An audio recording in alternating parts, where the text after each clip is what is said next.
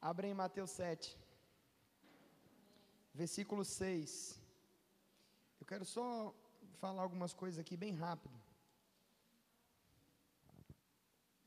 Mateus capítulo 7, verso 6.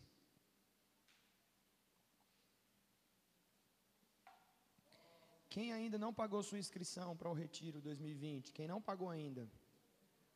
Quem aqui ainda não pagou? Você vai e não pagou? Tá bom. Então corre, tá? Corre.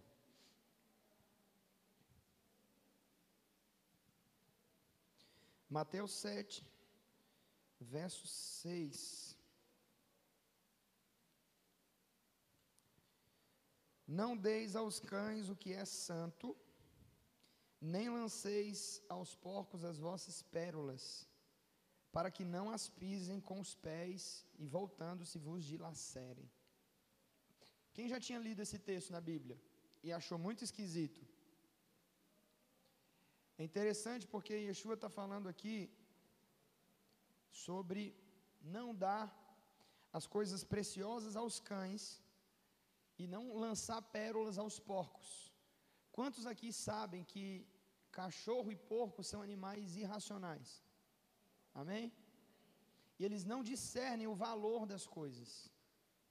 Eles não conseguem enxergar o valor delas.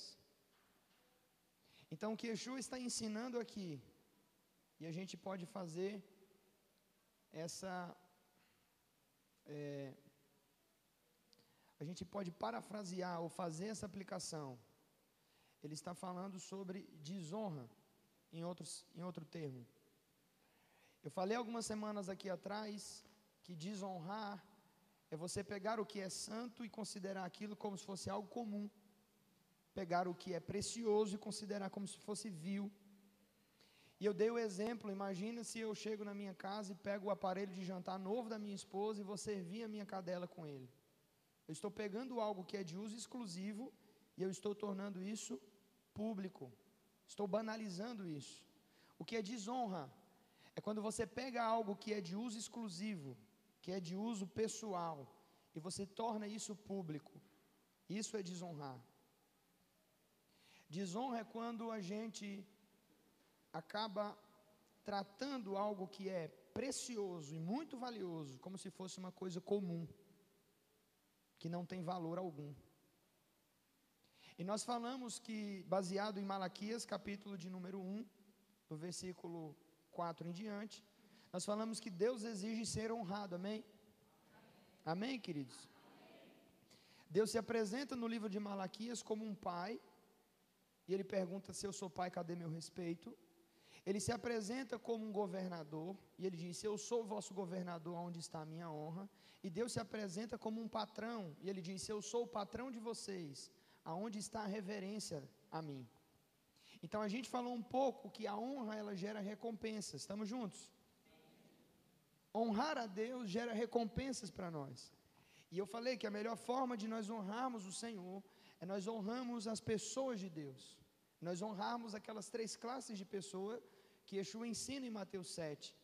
Honrar os profetas e receber galardão de profeta, honrar o justo e receber galardão de justo, e até mesmo honrar um pequenino e receber galardão quando você dá para ele um copo de água fria, honrar as pessoas que estão acima de nós os nossos pares, os que estão no mesmo nível, e as pessoas que muitas vezes estão abaixo de nós ou que são inferiores. Hierarquicamente falando, eu estou dizendo. Agora, eu falei que houve pessoas nas Escrituras que honraram a Deus e que honraram as pessoas de Deus e que elas foram grandemente abençoadas. Por exemplo, quem sabe dizer qual foi a maior oferta da Bíblia? Vou dar uma dica: não foi de um crente. Exatamente. A maior oferta das Escrituras foi dada por uma rainha etíope, por uma rainha pagã. A Bíblia diz que a rainha de Sabá, ela ouviu falar da sabedoria de Salomão. Ela estava em uma terra distante, ela ouviu falar da sabedoria de Salomão. E quando ela foi se encontrar com Salomão, ela levou 120 talentos de ouro. Traduzindo, um talento é igual a 35 quilos de ouro. É só você fazer a conta. ela vai com uma carruagem, ela traz todo tipo de especiaria, de pedra preciosa. Ela só foi ali para ouvir a sabedoria de Salomão. Porque dentro da cultura oriental existe a ideia que quando eu dou um presente para alguém, quando eu honro alguém, eu arranco a unção, a graça que está sobre a vida daquela pessoa. E eu costumo dizer, ensinar as pessoas que eu não dou oferta porque eu sou bom. Eu honro porque eu sou inteligente. Porque quando eu abençoo alguém, quando eu honro alguém, eu estou me conectando à unção que aquela pessoa carrega. E isso é curioso porque a literatura extra-bíblica vai dizer que Salomão teve um caso com a rainha de Sabá. Quantos aqui sabem que Salomão era perigoso? O bicho era perigoso. Ele tinha um harém com 300 princesas e 700 concubinas. Você está aí? O cara era perigoso. E a literatura extra-bíblica diz que ele teve um caso, Fran, com a rainha de Sabá. Ela voltou para a Etiópia, não se viram mais, e então ela concebeu esse filho. E essa criança era uma criança que tinha o sangue de Salomão, que tinha origem judaica. E queridos, o tempo se passou, mais de mil anos se passaram. A Etiópia fica no continente africano e é um dos países mais pobres do mundo até hoje. Outrora, a Etiópia era um país que tinha grande influência, mas por causa da desigualdade social, a Etiópia foi decrescendo, decrescendo e se tornou um patamar de pobreza.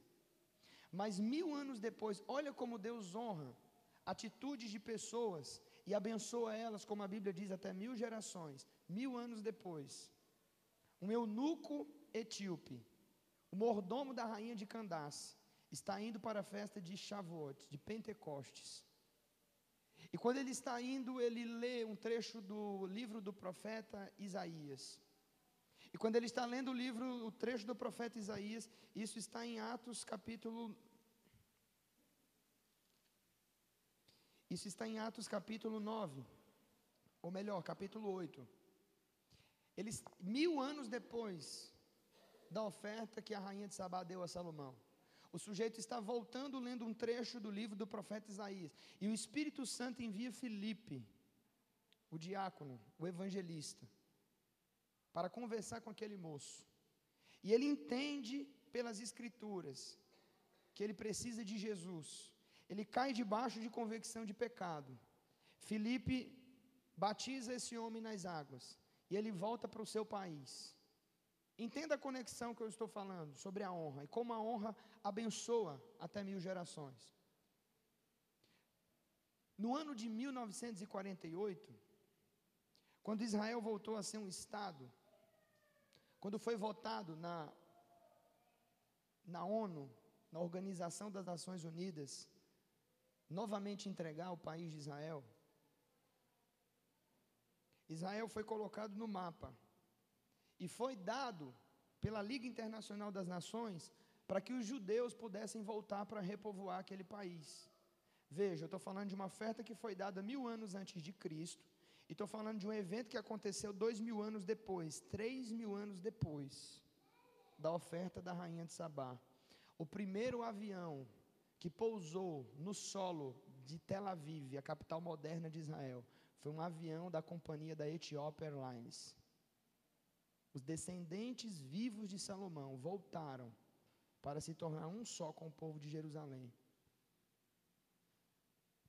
O que eu estou querendo dizer?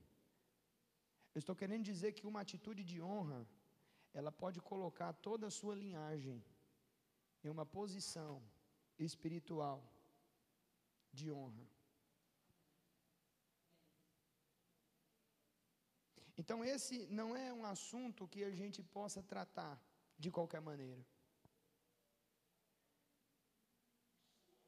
Quando nós decidimos honrar aquilo que nós estamos recebendo, nós nos tornamos participantes do que Deus está liberando. Então eu expliquei que honra gera bênção. Quem diz amém? amém? E se eu pudesse aprofundar um pouco mais o prego, eu ia falar, não só honrar os profetas, mas honrar cinco classes de pessoas. Não dá tempo para falar disso, mas eu vou dar uma pincelada sobre isso. Cinco classes de pessoas, eu sempre ensino isso, top 5 da categoria. Amém? Então, em primeiro lugar, eu falei sobre honrar o Senhor. Eu falo sobre honrar o cônjuge. Eu falo sobre honrar os pais. Êxodo capítulo 20. O quinto mandamento de Deus diz: honra teu pai e tua mãe, para que você tenha uma vida longa e próspera. Sobre isso, Denis Silk, autor do livro A Cultura da Honra, vai dizer que a vida flui através da honra. Mas o contrário também é verdade. A desonra gera morte, espiritual e física. E por isso tantos jovens hoje morrem prematuramente, Fábio porque estão debaixo de uma capa de desonra, de um cativeiro espiritual. Então eu falei sobre honrar o Senhor, honrar o cônjuge, sobre honrar os pais, sobre honrar todo tipo de autoridade, seja ela civil, militar. Eu dei o exemplo há dois domingos atrás do meu professor da sétima série, quem lembra? O cara foi meu professor na sétima série. E até hoje, quando eu estou diante dele, ele é o meu mestre. Ele é o meu mestre, eu constranjo ele, eu falo, o Senhor é o meu mestre para a vida. Ah, pastor, mas você cresceu, mas você agora já sabe mais do que o cara, mas vocês estão morando em outros lugares. Não importa, queridos. Essa atitude de submissão traz recompensa sobre a minha vida. Pastor, tu é bom? Não, sou inteligente. Sou ruim pra caramba, irmão. Quem me conhece sabe que eu sou ruim, mas eu sou sabido. Eu aprendi com as escrituras a ser sabido. Quando eu fui casar com a minha esposa, nós fizemos um jejum de mais de mês para me conversar com meu sogro, porque a gente tinha decidido, a gente não vai casar sem a benção dele, pastor. Aí o que eu fiz? Eu comprei as alianças, botei na caixinha, enfeitei. No dia, jejuando e orando, tomei coragem, sentei diante dele e disse: Eu preciso da sua bênção para casar com a sua filha. Ele é, a gente pode ver e tal. Eu falei, não, o senhor não está entendendo. Aí tirei a aliança assim, falei, eu falei, ore pelas alianças e nos abençoe. Na sala da casa dele.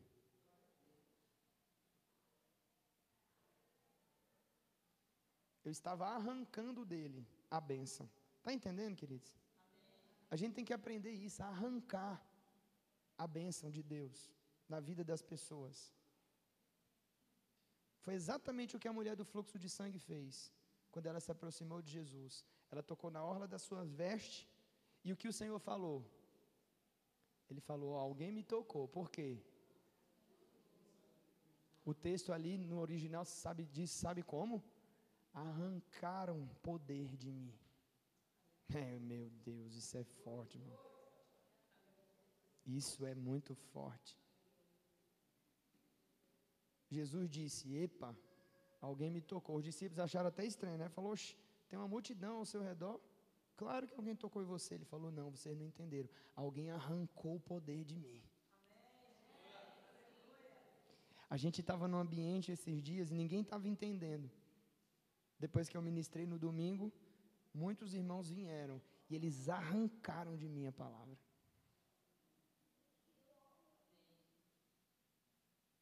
Então nós falamos sobre honrar as autoridades. Um professor na escola, irmão. Se você aprender isso, queridos, você vai ser muito abençoado por Deus. Quem caminha em princípio jamais é ferido. Re reconheça como autoridade o guarda de trânsito. Reconheça como autoridade o vereador da sua cidade, mesmo que você não compactue da mesma ideologia dele o governador, o presidente da sua nação. Pelo amor de Deus, independente da, do seu partido político. Não cometa difamação, abençoe e ore. Se você não pode falar nada a favor, também não fale nada contra. Olhe para quem está perto de você e diga para ele: não é preciso você ser bom, mas seja sabido.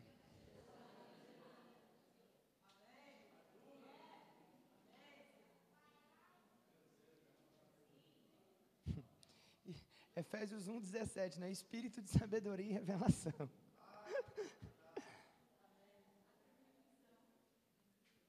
Abre os meus olhos. Tira o véu. Então, então, é, ó terminei a introdução agora, eu ia pregar. Tenho 15 minutos. Quem me dá 15 minutos aí? Fazer a brincadeira não.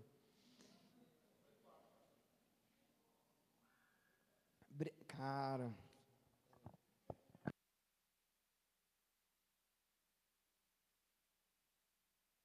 Ó, ele aprendeu. Ó. A gente estava numa escola de missões e oração. O que é que tu aprendeu?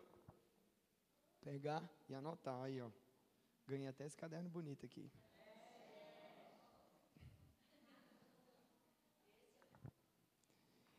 Honrar o Senhor, honrar o cônjuge, honrar pai e mãe, honrar as autoridades e honrar os pastores, os líderes espirituais.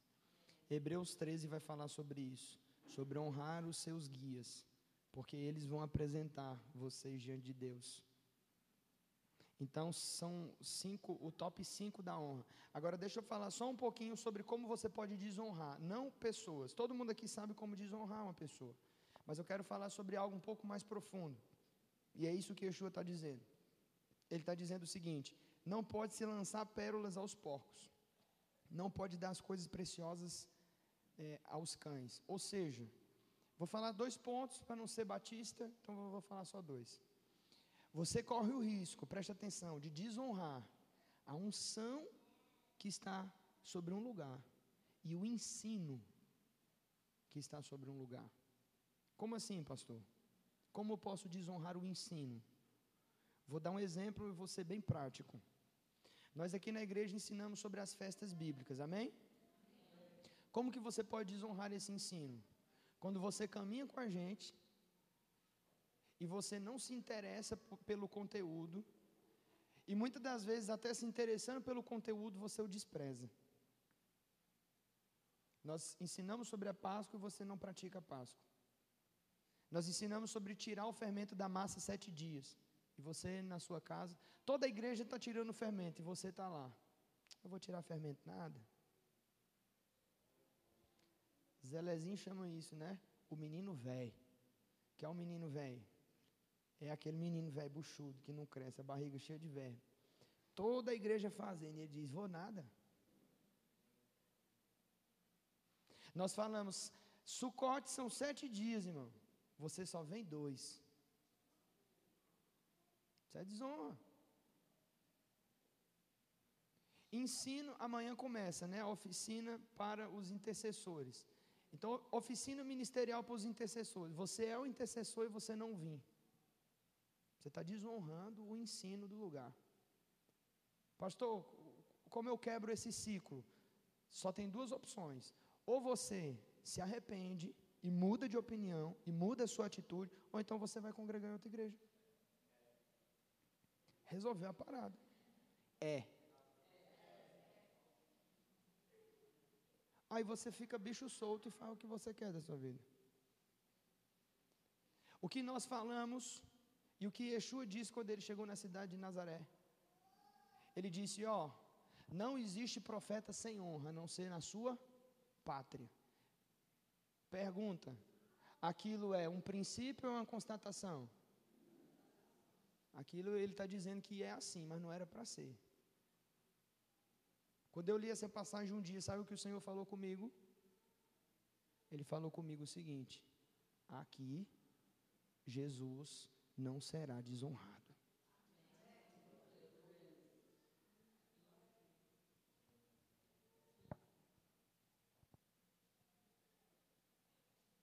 Como que eu posso desonrar o ensino do lugar? Quando você falta as reuniões por qualquer motivo. Aniversário do seu parente de segundo, sua cadela ficou doente, simplesmente você está cansado. Tem crente que é tão cara de pau que diz para mim: Não, pastor, eu estava cansado. Irmão, nós estamos oito dias queimando de manhã, de tarde e à noite. Poderíamos utilizar o pretexto de que estamos cansados e não vim hoje para a reunião. Ah, mas tu vem porque tu é pastor. Aqui, ó. É não, irmão. Mas não é.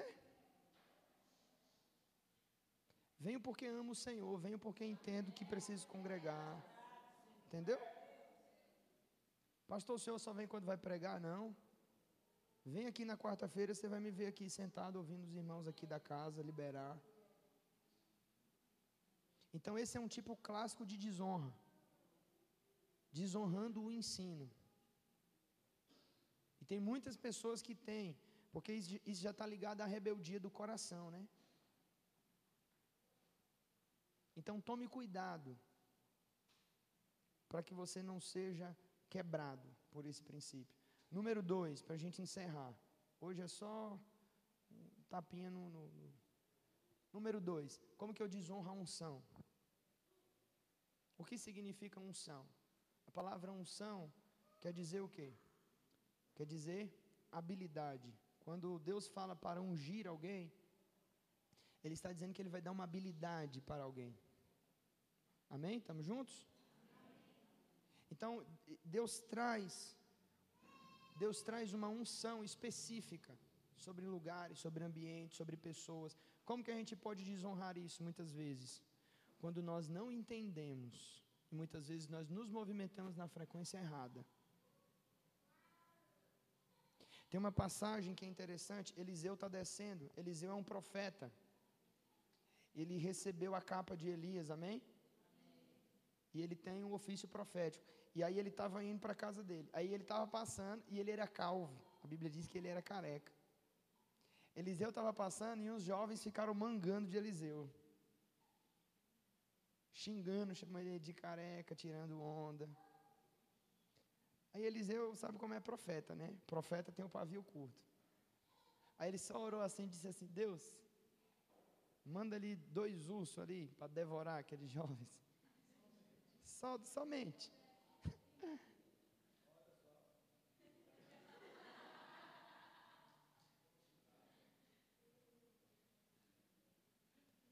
Ou seja, quando você trata o que é santo, o que é consagrado a Deus, como se fosse uma coisa leviana, você está desonrando a unção que está sobre o ambiente onde você está. Isso é muito preocupante, porque isso gera morte espiritual. Quando Deus deu o, azeite da unção, ele foi específico e ele disse: Ó, vocês só vão poder utilizar isso para uma finalidade, para ungir os sacerdotes filhos de Arão, para consagrar os utensílios do tabernáculo. Se isso for utilizado para outra finalidade, isso vai gerar morte. Deus disse: o perfume que é colocado dentro do santuário só serve para uma finalidade, para o culto ao Senhor. Se usar para outra coisa, vai gerar morte. Aí foram lá dois espertinhos esses crentes irreverentes, né? Nadab e Abiú, o nome deles. Pegaram o incenso do Senhor e com o incensário e entraram no ambiente de qualquer forma. Levaram fogo estranho. O texto, o texto diz: eles levaram fogo estranho para a casa de Deus. E o que aconteceu com eles? Foram fulminados imediatamente, porque não respeitaram a unção que estava sobre aquele lugar. Como é que quebra o ciclo? Duas formas. Ou você se arrepende e muda a sua atitude, ou então você procura outra igreja para você congregar.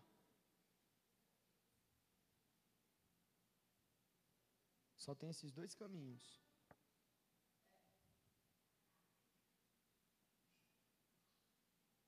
Quando, a gente vê em Atos capítulo 5, a Bíblia diz que Ananias e Safira foram fulminados, eu tenho explicado para o povo.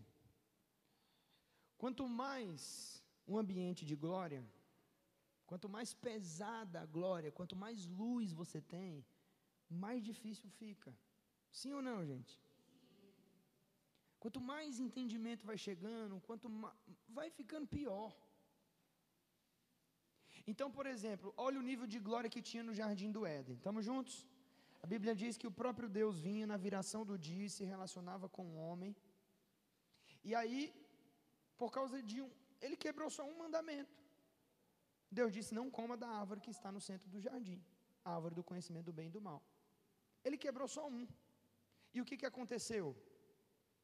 Veio uma justiça rápida sobre ele. poxa, o cara quebrou um mandamento. A gente estuda a Torá né, e a gente diz que Adão, é, a Kabbalah chama ele de Adão Kadmon, o homem primevo. Ele levou mais ou menos uns mil anos, irmão, para desobedecer esse mandamento. Ou seja, o cara passou mil anos obedecendo. Preste atenção. Mil anos ele obedecia. Teve um dia que ele quebrou o mandamento. Claro que não foi do dia para a noite, né? A gente sabe que a queda é um processo, amém? O pastor Rogério estava falando sobre isso, eu achei fantástico. Ele diz: ninguém cai do dia para a noite, o homem vai caindo. É um processo. Só que entenda, ele passou mil anos obedecendo. Teve um dia que ele pisou na jaca.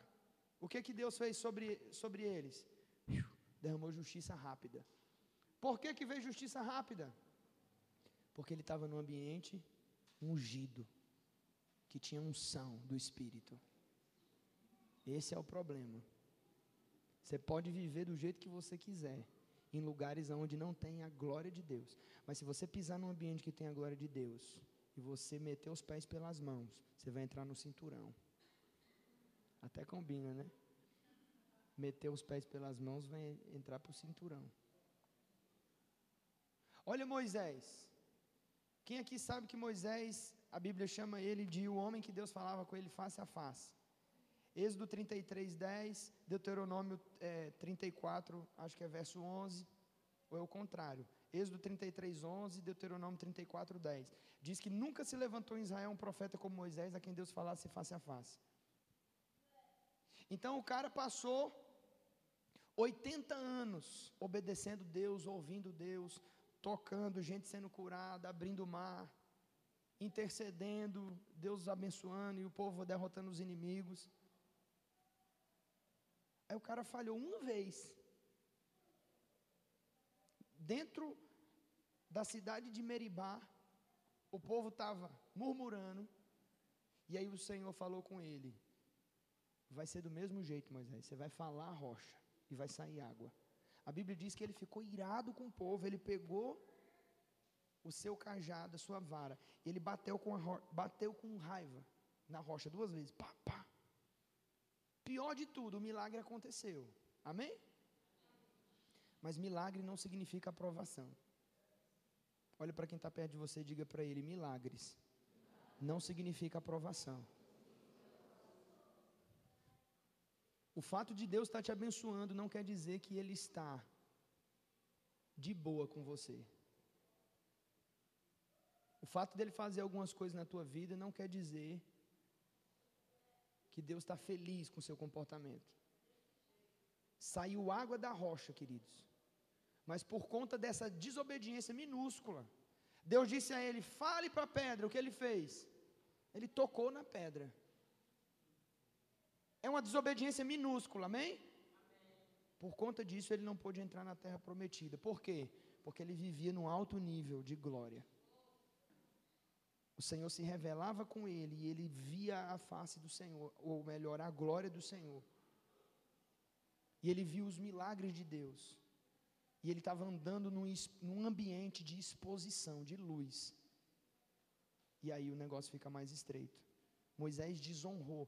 Deus chama Moisés e diz assim: ó, porque você não honrou o meu nome diante da congregação, você não vai poder entrar na terra prometida ele termina os seus dias em cima do Monte Pisga, que é um monte que fica para frente da cidade, para frente do território de Canaã, e ali o Senhor leva ele. Porque é assim, quando você está no ambiente de glória e você peca, você quebra o princípio, pá, justiça rápida. É assim que funciona. Os fariseus chamaram Yeshua de demônio, de Beuzebu. Não aconteceu nada. Aconteceu nada.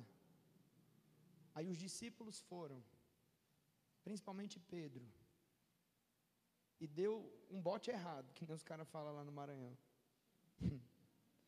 Se não, mestre, não tem problema não. Para onde o Senhor for, eu irei contigo, o Senhor não vai morrer coisa nenhuma.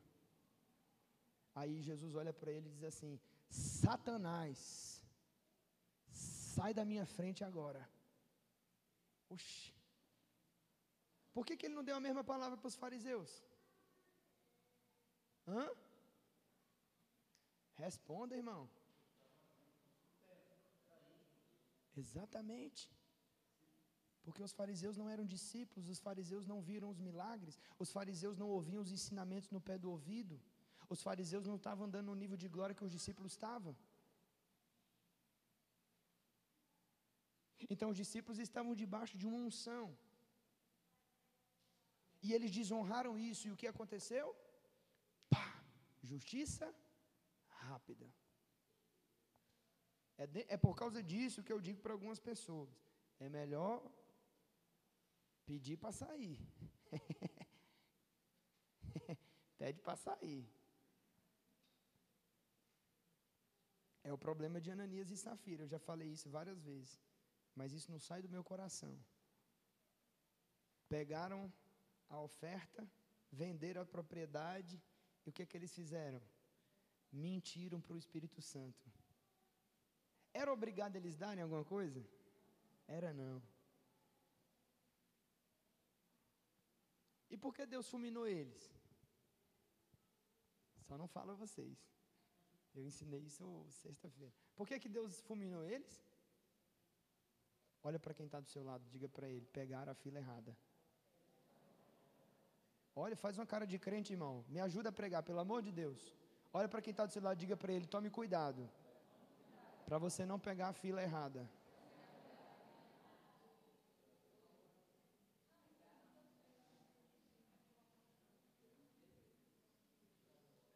Bíblia diz que os discípulos naquele dia, Márcio, eles operavam com sinais e maravilhas e prodígios. Quando a igreja viu isso, cada um começou a desfazer das suas propriedades e lançar as riquezas aos pés dos apóstolos. Pedro ia através da sua, da sua sombra, as pessoas eram curadas. Ele ministrava e via um batismo coletivo de cento, mais de 120 homens. Em uma ministração, mais de 3 mil pessoas foram acrescidas à igreja. Ele estava num ambiente de unção, de glória. Então, nesse ambiente, irmão, eu digo: o ambiente profético é um campo minado. Cuidado com o que você fala, cuidado com o que você faz. É, é a teoria do Elias, né? As três, cade as três filas que eu confundo, que tem uma mensagem também das três cadeiras. As três filas. A fila de quem não dá? Nada. A fila de quem dá só? A metade. E a fila de quem? Olha mais uma vez para o seu irmão. Diga assim para ele: cuidado, para não pegar a fila errada.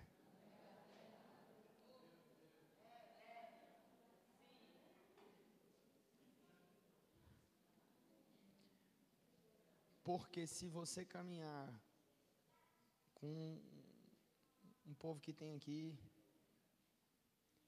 está enlascado, senhor.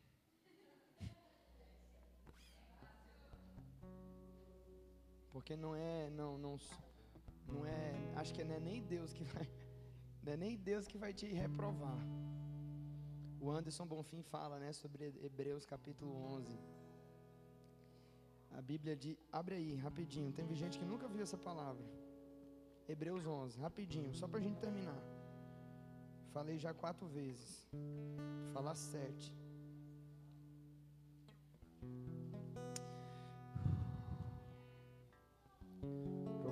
Barabarabachei, Candele Mandarabarabarabassi.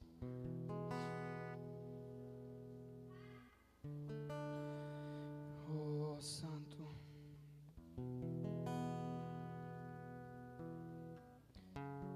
Versículo 7. Recamandala Bandarabarabarabashe Rasui. Pela fé, Noé divinamente instruído acerca de acontecimentos que ainda não se viam, e sendo temente a Deus, aparelhou uma arca para a salvação de sua casa, pela qual também condenou o mundo e se tornou herdeiro da justiça que vem que vem da fé. O que o autor aos Hebreus está dizendo? Olha para cá, me dá sua atenção aqui de presente. O que o autor aos Hebreus está dizendo? Ele está dizendo: Quem condenou as pessoas ao dilúvio não foi Deus. Quem condenou as pessoas ao dilúvio foi o profeta Noah. Por quê? Porque no, nos dias do dilúvio só havia dois tipos de gente. Eu aprendi isso esses dias com o Fábio Coelho. Nos dias do dilúvio só havia dois tipos de gente. Mateus 24, 35 diz: Quem eram as pessoas? Aquelas que comiam e bebiam e se davam em casamento, e Noé e sua família. Nos dias do dilúvio só tinha dois tipos de gente: quem estava dentro e quem estava fora. Pergunta do Espírito Santo para você: olha para cá. Você está dentro ou fora?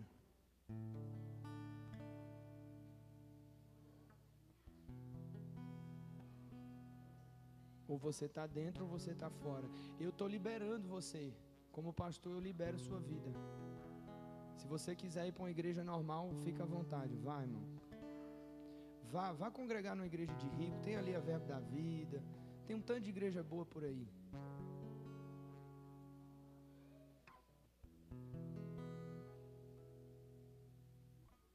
Não, estou falando com respeito, não, mas é igreja de rico, é. Tem que falar o que é.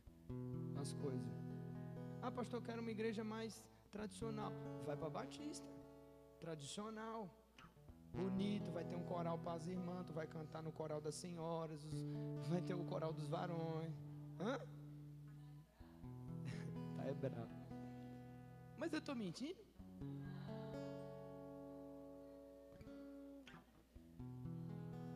A palavra pastoral. Chegou uma pessoa um tempo atrás, não, pastor, porque eu gosto tal, que tem um conjunto, tem um negócio de mulheres com oração. Eu falei, irmã, ciclo de oração é na Assembleia de Deus. Vai para a Assembleia de Deus. A gente tem uma identidade, a gente tem uma palavra sobre a nossa vida. Quem está entendendo? Oxi.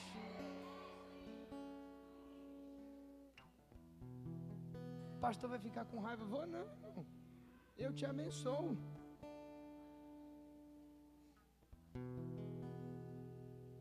Ou você está dentro ou está fora. Dura é essa palavra. João 6, né? Yeshua pregou nesse nível. Ele falou: ó, quem não comer da minha carne, quem não beber do meu sangue, não tem parte comigo. A Bíblia diz que a partir dali, muitos discípulos foram embora, porque já não podiam mais caminhar com ele. Aí ele olha para quem ficou e diz assim: E vós, quereis também se retirar?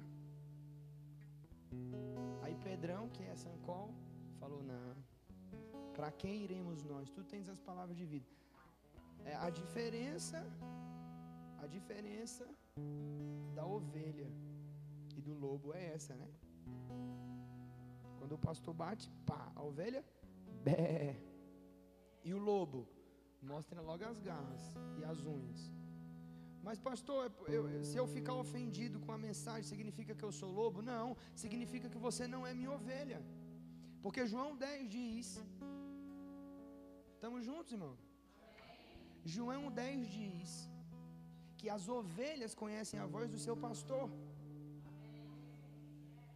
Então, se você não pode ouvir minha voz, você não é minha ovelha. E eu continuo te amando. Por que eu estou falando isso? Porque o Senhor falou com a gente: esse é um ano em que eu vou colocar a casa em ordem, gente não vai aguentar. Irmão, eu, eu, eu volto a ficar 20, 30 pessoas. Mas que entendam o nosso coração e que queira se posicionar dentro da palavra que o Senhor nos deu.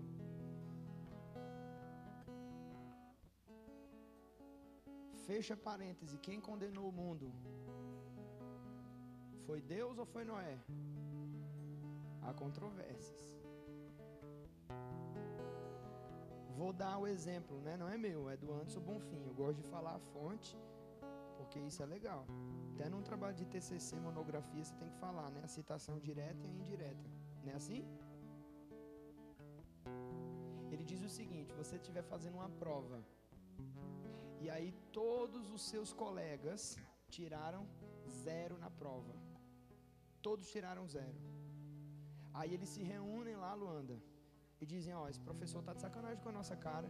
Ele deu uma prova que a gente não consegue fazer. Aí todos os alunos da classe vão diante do professor e falam assim: Ó, professor, oh, o senhor sacaneou a turma. O senhor deu uma prova, ninguém conseguiu fazer, todo mundo tirou zero. O senhor vai ter que dar outra avaliação. Aí o professor pega e diz assim: Não. Tem um aluno aqui que tirou 10. Fábio tirou 10. Pergunta, pergunta, pense rápido. Quem reprovou a turma? Foi o professor ou foi Fábio? Por quê? Porque ele estabeleceu hã? um padrão. Ele estabeleceu um padrão. Entende isso, querido? Por isso Ananias e Safira foram mortos. Não é porque Deus é ruim. É porque quis entrar na fila errada. E aí não se encaixa, entendeu? Aí não é pesado. Não consigo, eu não vou, eu não quero. É obrigatório. Eu tenho que mandar tu fazer as coisas, eu tenho que, sabe? Tenho que ficar indo com se você não estiver numa igreja normal, tu pode se prostituir. Olha que legal. Uma igreja de crente você se prostitui.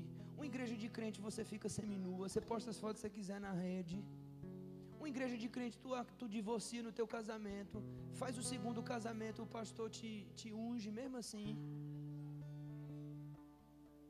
Uma igreja de crente, se tu tiver o dízimo alto, o pastor não pega no teu pé, vai para uma igreja de crente.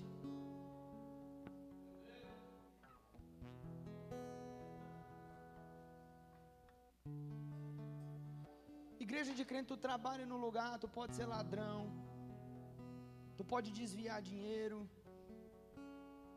Que é evangélico faz isso. Quem está entendendo? Agora, quando você está no nível de glória, meu amigo, passou os pés pelas mãos, justiça cuidado para você não caminhar em desonra nessas duas coisas: no ensino e na unção. Sobre essa igreja. Quer ver? Vou, vou dar mais um exemplo, tá? Estou terminando, sexta vez. Eu falo sete vezes que termina e termina. Quer ver? Quer ver? Não, vou falar. Essa é boa, essa é, é uma das melhores. Uma forma de desonrar a unção. Tem muita gente que faz isso. Não aqui, mas algumas igrejas fazem. Tu congrega num lugar, teu pastor te alimenta, te ensina as escrituras, aí tu pega o teu dízimo e dá para o pobre. Ou então tu dá para uma igreja mais necessitada. Está errado. Teu dízimo você não pode dar, não. Por quê, pastor? Porque a primeira vez que uma pessoa deu o dízimo na Bíblia é Gênesis 14. E ele dá um dízimo para um homem, não para uma estrutura. Então não existe esse negócio de você estar tá sendo ensinado num lugar, de você receber a palavra e você não dar dízimo. Ah, pastor, vou dar o dízimo porque a igreja quer se mudar, porque tem que pagar a conta. Não, não, não. Quando você dá o seu dízimo, ele vem para mim e para os pastores da casa, para os missionários da casa. É assim que funciona. Esse é um nível altíssimo de desonra, querido. A igreja brasileira se acostumou com isso. Está quatro meses na SEM, nunca deu dízimo, uma vez. Você não está recebendo nada. Você não está recebendo a unção e você não está recebendo o ensino, você está desonrando ele. Então é melhor você ir para outra igreja onde você não precisa dizimar. Entendeu o que eu estou querendo dizer? Eu estou te ajudando. Porque eu não quero que você caia na malha fina. Estou ajudando ou não estou, Ciro? Ah, pastor, mas aqui não tem nem tem nem caderno, não tem, porque a gente não controla, querido. Isso é por entendimento. Se você entender, você vai trazer o seu dízimo voluntariamente. Pesado. Pesado, mas cura. Eu tenho aprendido com esse braço. Tem coisa que dói mas é necessária, ela cura.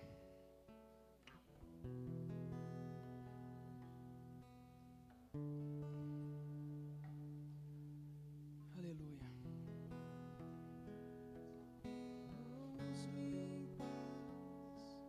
Coração puro, com lágrimas nos olhos, pra te encontrar.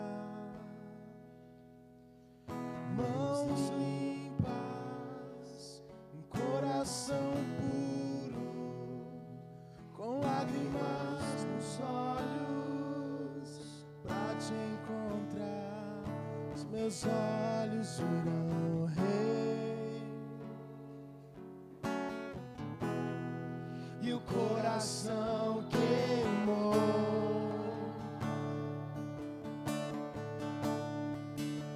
meus olhos irão rei. Meu coração queimou.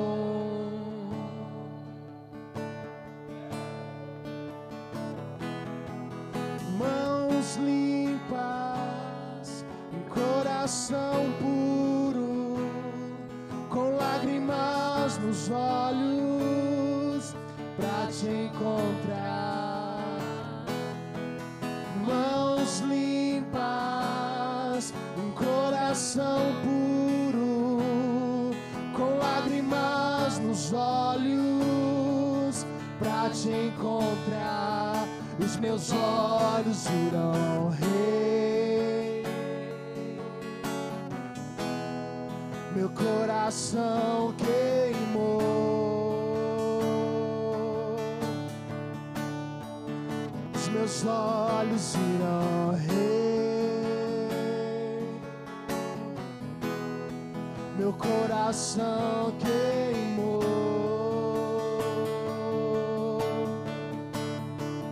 Os meus olhos irão rei. Meu coração queimou.